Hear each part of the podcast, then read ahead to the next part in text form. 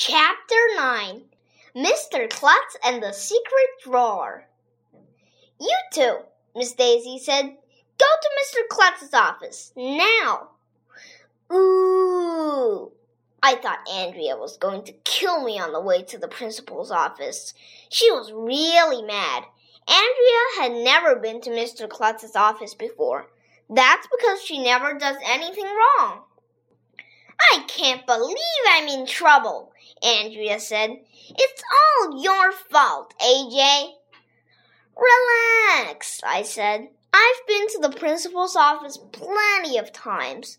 Mr. Klutz is a good guy. Mr. Klutz was sitting at his desk talking on the phone when we arrived. He is not only the principal of the school, but he also has no hair at all. Once he let everybody in our class touch his head. It was cool. Are we going to be punished? Andrea asked when Mr. Klutz hung up the phone. She was all nervous and talked in a quiet voice. I don't believe in punishing children, Mr. Klutz said. I believe in rewarding children for doing good things. Now tell me, why can't you two get along? He says mean things to me, Andrea said. She thinks she knows everything, I said. He hates everything. Not everything, just you. Mr. Klutz leaned forward in his chair and rubbed his forehead. Grown ups always rub their forehead when they're thinking. I guess it must help their brains work better. When you get old, your brain doesn't work as good anymore, so you have to rub your forehead to get it going again. What can we do to solve this problem? Mr. Klutz asked. Kick AJ out of school! Kick Andrea out of school! I'm not kicking anyone out of school, Mr. Klutz said. The two of you are going to have to live with each other. In the same house? I asked.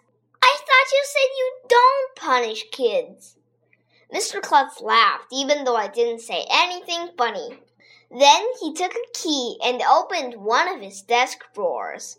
The drawer was filled all the way up to the top with candy, chocolates, lollipops, caramels. He had like a whole candy shop in his drawer.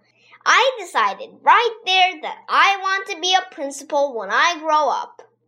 Would you like some of this? Mr. Klutz asked us. Andrea and I nodded our heads and licked our lips. Here's the deal. If you two can go a full day without fighting, I will give you each a candy bar tomorrow. How about two candy bars? I suggested. One candy bar each. Mr. Klutz said. That's my final offer. Take it or leave it.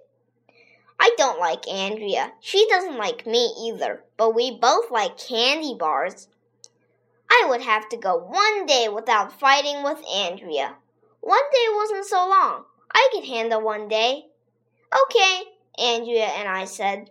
Then we all shook on it. Shook hands, I mean. We didn't just start shaking. That would have been dumb.